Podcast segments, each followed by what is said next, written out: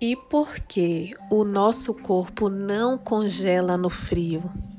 Porque o nosso corpo não resfria no frio? Aquele friozinho gostoso do interior, em época de São João, que quando a gente fala sai fumaça da boca. Por que, que o corpo não resfria? Né? O que, que acontece? Nós somos seres homotérmicos, a gente precisa manter a temperatura do nosso corpo, mesmo estando expostos ao frio ou ao calor. Mas aqui nesse áudio eu vou falar de frio.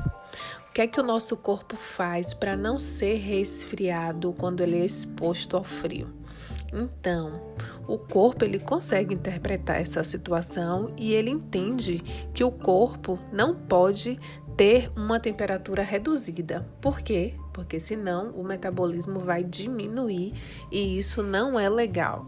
Então, o hipotálamo envia respostas, sinais, efetores, mandando mensagem para o resto do corpo aumentar a produção de calor e evitar a perda desse calor um mecanismo muito importante e muito efetivo, inclusive, é evitar a perda de calor através da pele. Então, os vasos sanguíneos mais superficiais, mais próximos desse ambiente frio, eles reduzem o seu calibre, eles reduzem a passagem de sangue, ou seja, reduz o fluxo sanguíneo nesse local, fazendo com que uma menor quantidade de sangue passe pelos nossos capilares próximos à pele e isso evite a perda de calor para a atmosfera. Então, os capilares da pele eles sofrem vasoconstrição, impedindo ou, na verdade, reduzindo o contato do sangue com a parte mais superficial do nosso corpo. Além disso, sinais são enviados para estimular o nosso sistema nervoso simpático, que também está associado aí com essa vasoconstrição. Hormônios termogênicos, eles também, dependendo do tempo da exposição ao frio, eles podem ser acionados, a exemplo da tiroxina. Se a gente estava transpirando antes em uma quantidade X, nesse momento o corpo não transpira, então a transpiração ela é reduzida drasticamente, há uma inibição da sudorese também. Né?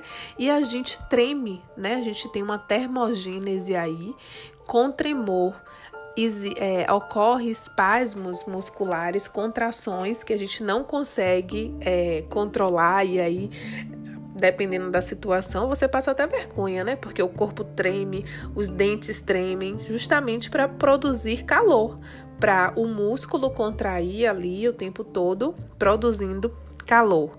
Os recém-nascidos, eles conseguem produzir calor sem tremer, através de uma gordura chamada gordura marrom, que está em grande quantidade nos recém-nascidos quando comparado nos adultos, que praticamente não tem capacidade de produzir esse calor sem tremor, que seria a termogênese sem tremor, que é voltada para os recém-nascidos, e aí eles conseguem produzir calor sem tremer, assim, é raro a gente ver um recém-nascido com frio tremendo, né? Tem que ser uma situação realmente bem é, inóspita para eles.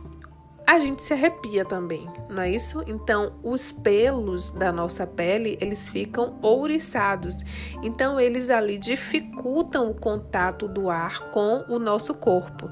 Então, a gente vai ter aí uma estimulação da contração dos, dos músculos piloeretores, que vão fazer com que os nossos pelos fiquem ouriçados e distancie ainda mais a pele do meio ambiente, além dos componentes comportamentais, não é isso?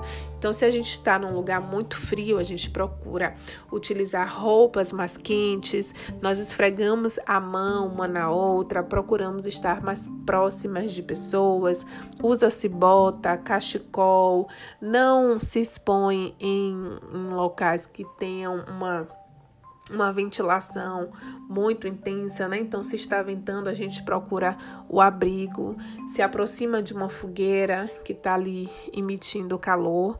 Então, esses componentes comportamentais, eles também são muito eficientes para fazer com que a gente mantenha a nossa temperatura ideal para a gente conseguir viver aí em paz, na homeostasia, na tranquilidade, ok?